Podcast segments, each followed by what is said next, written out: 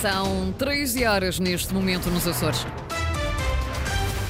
Vamos conhecer os títulos desta edição. Vitor Fraga defende a opção de compra do Cachalote. O antigo secretário dos Transportes diz que foi a opção correta na altura. Declarações na Comissão Parlamentar de Inquérito à SATA para ouvir neste jornal. Nos Açores já não é possível realizar a interrupção voluntária da gravidez. O Hospital da Horta deixou de realizar o procedimento. A Secretaria da Saúde garante que vai avançar no Hospital de Ponta Delgada. Esta hora estamos com 17 graus em Angra, 18 em Santa Cruz das Flores, Horta com 19, Ponta Delgada com 20 graus. Avançamos então com as notícias da região, a edição das 13, com a jornalista Lília Almeida.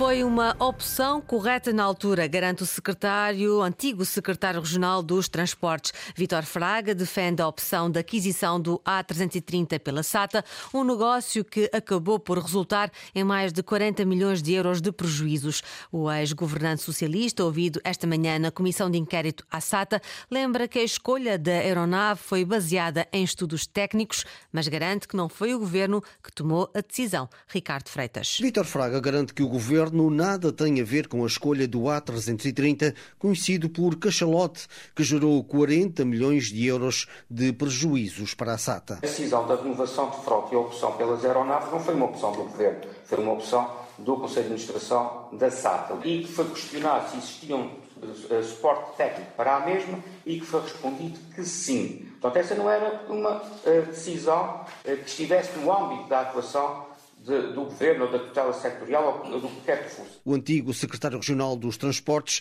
diz que havia um estudo que apontava para a escolha do A330, mas a oposição lembra que havia outros dois estudos que apontavam em sentido contrário.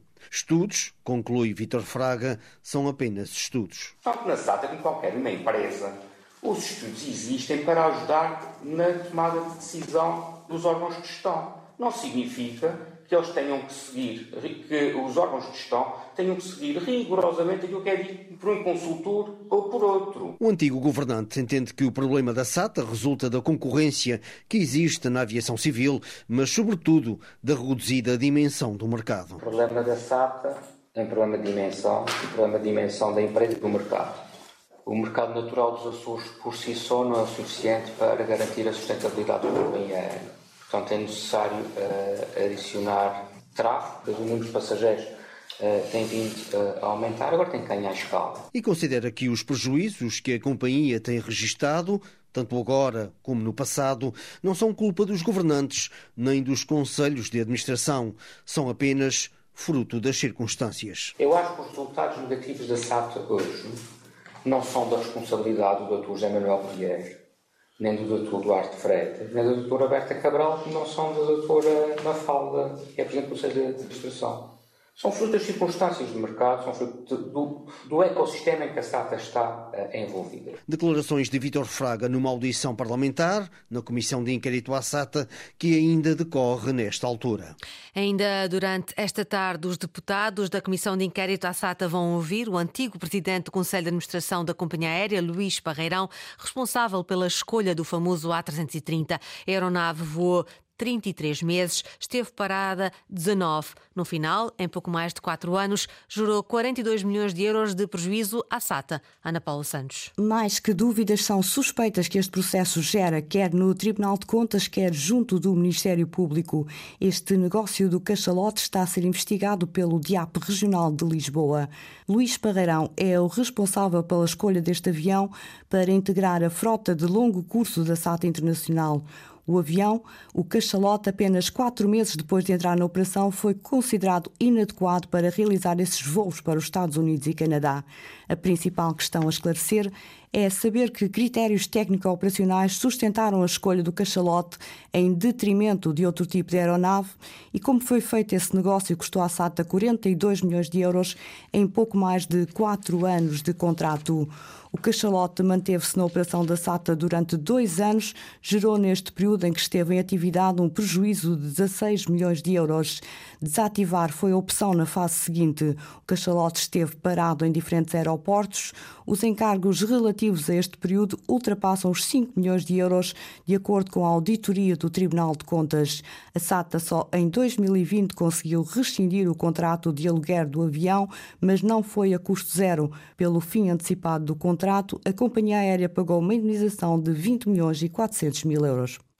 Já não é possível fazer interrupções voluntárias da gravidez nos Açores. O Hospital da Horta era o único que ainda fazia este procedimento na região, mas deixou de o fazer em outubro. A notícia foi avançada pelo Expresso. A Antena 1 Açores, a secretária regional da Saúde, garante vai passar a ser possível fazer abortos voluntários até ao final do ano no Hospital de Ponta Delgada. Ana Leal Pereira. Era o único na região. O Hospital da Horta já não realiza interrupções voluntárias da gravidez. A equipa deixou de contar com os elementos necessários para este procedimento por um médico ter alegado objeção de consciência. No Hospital da Horta havia um médico que fazia esse procedimento, passou a ser objetor de de consciência, portanto, uma decisão e que o Governo Regional, obviamente, tem de, de respeitar. Mónica Seidi, secretária regional da Saúde, garante que, apesar de algum atraso burocrático, o Hospital de Ponta Delgada vai retomar a realização de abortos voluntários. Foi o compromisso do Governo que seria ao longo do segundo semestre, e tenho a certeza que até ao final do ano será possível retomar essa prática no H10.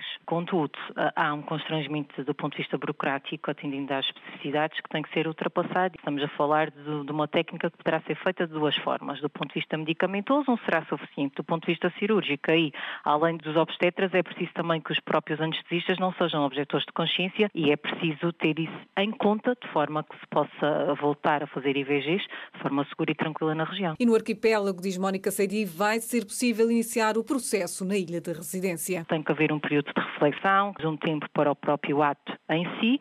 Se houver possibilidade das utentes das outras ilhas terem uma consulta no hospital da sua área de residência e assinarem o próprio consentimento informado nessa mesma consulta, depois só se deslocariam ao H10 para fazerem o ato em si, estariam 48 horas, 72 no máximo, regressariam à sua ilha e depois seriam novamente reavaliadas dentro de duas a três semanas. Para já não é possível abortar voluntariamente na região. As mulheres são encaminhadas para uma clínica privada em Lisboa, com deslocação suportada pelo Governo Regional. Líder do PPM Açores, partido que integra o governo de coligação, acusa o PAN, Iniciativa Liberal e o Chega de irresponsabilidade. Os três deputados já anunciaram sua posição quanto ao orçamento para 2024. Pedro Neves do PAN vai abster-se. Nuno Barata, da Iniciativa Liberal, já anunciou o voto contra. José Pacheco, do Chega, adiantou que não vai votar favoravelmente, ou seja, vai votar contra ou abster-se. Em entrevista esta manhã à Rádio e Televisão Públicas, Paulo Estevão, líder do PPM Açores, Açores acusa os parlamentares de tomarem atitudes a pensar no crescimento partidário e não nos açorianos. Pois, estão a tomar atitudes a pensar no crescimento partidário. Nós ficamos sempre surpreendidos com irresponsabilidade. Eu digo-lhe já uh, que, uh, apesar de tudo, era algo que eu temia que pudesse acontecer, tendo em conta uh, o passado de alguns destes políticos. Agora, o sentido de responsabilidade é enorme. Veja bem, nós temos eleições em 2024. Vamos ter que. A legislatura acabará sempre em 2024. Agora, qual é o sentido de chumbar um orçamento e deixar, e deixar os açorianos sem um orçamento que é fundamental? O líder e deputado do PPM, partido que faz parte do governo de coligação, deixa um aviso à navegação ao maior partido da oposição. Bom, o que nós temos que verificar é que agora, a partir de agora, tudo depende do Partido Socialista. O Partido Socialista, neste momento, até já nem depende do Bloco. Portanto, neste momento, uh, o Partido Socialista irá tomar, com certeza, uma decisão sobre esta matéria. E o que pode e o que irá fazer uh, é da sua absoluta responsabilidade. O caos que irá criar Paulo Estevão, entrevistado pelo jornalista Pedro Moreira numa ronda de entrevistas que a rádio e televisão públicas levam a cabo com os líderes parlamentares, com os líderes dos partidos, em vésperas da votação do plano e orçamento para 2024.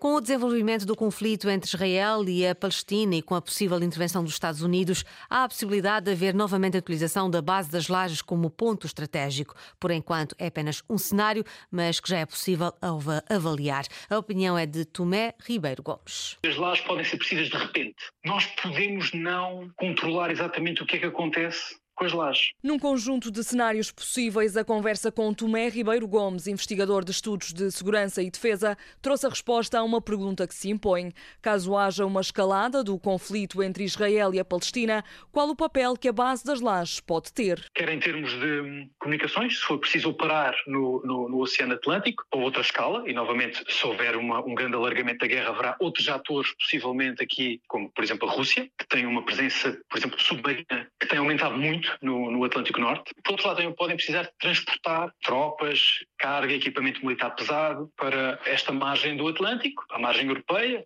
Médio Oriente, etc. As tecnologias mudam, mas há sempre um papel para estas duas uh, funções militares. Apesar do desenvolvimento tecnológico, a existência de uma base física a meio do Atlântico poderá fazer parte de um plano. Em estratégia, conta muito aquilo que pode acontecer, mesmo que tenha uma baixa probabilidade, mas que teria um elevado impacto. Infraestruturas como aquelas que estão na, na, na base das lajes são importantes sempre como plano B. E para ter um plano B é preciso que ele esteja pronto. Por enquanto, o papel das lajes é apenas um cenário. Depende da relação de forças política que existe, depende do quão aguda é a necessidade do ponto de vista dos Estados Unidos ou, ou da NATO. Importa estarmos bem cientes do que é que está a passar. Acho que, por exemplo, Portugal teve muito bem a aprovar aquela resolução da Assembleia Geral das Nações Unidas condena, não em particular o Hamas, condena em geral os ataques a civis e pede uma trégua humanitária imediata. Um conflito que, apesar de distante geograficamente, nos pode parecer mais próximo quando articulamos os cenários caso haja um aumento de tensões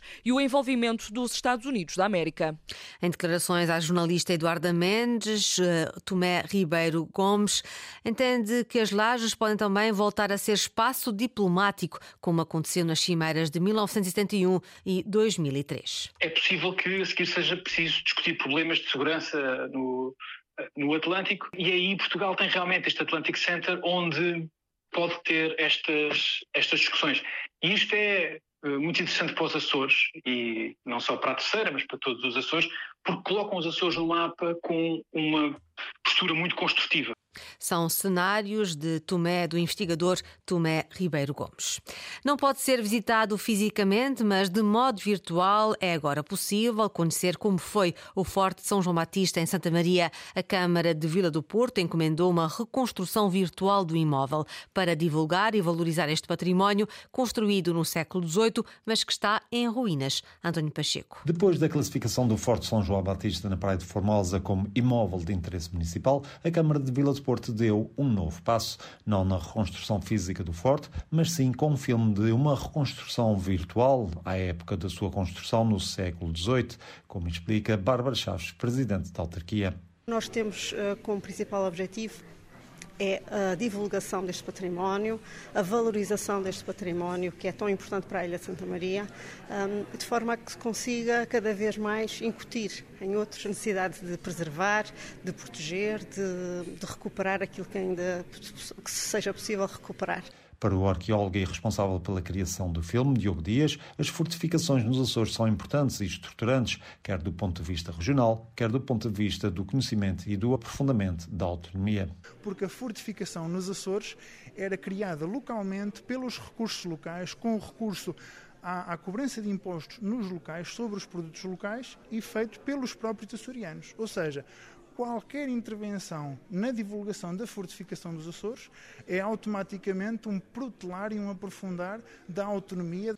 Quanto ao futuro do Forte, cujo acesso está vedado ao público, Bárbara Chaves diz que a resposta está nas mãos do Governo Regional e que a autarquia está disponível para ajudar. Nós continuamos disponíveis para trabalhar com o Governo Regional um, na requalificação, na na, eh, na, consolidação daquela, daquela ruína ou na reconstrução, seja lá aquilo que o Governo considerar que é importante. Reconstrução do Forte São João Batista, um processo que começou com uma petição pública e que ainda está longe de ser resolvido. Estão abertas as candidaturas para atribuição de apoios às populações afetadas pelo fenómeno meteorológico extremo ocorrido no dia 20 de agosto em São Miguel. Segundo o despacho publicado hoje em Jornal Oficial, podem candidatar-se ao regime jurídico financeiro de apoio à emergência climática nos próximos 15 dias. O formulário da candidatura está disponível no sítio da internet da Secretaria Regional do Ambiente e Alterações Climáticas. A 20 de agosto foram atingidas pelas condições meteorológicas adversas de cariz anormal e imprevisível as freguesias dos Remédios da Bretanha, Santo António, Ajuda da Bretanha, Capelas, Ginetes e Mosteiros.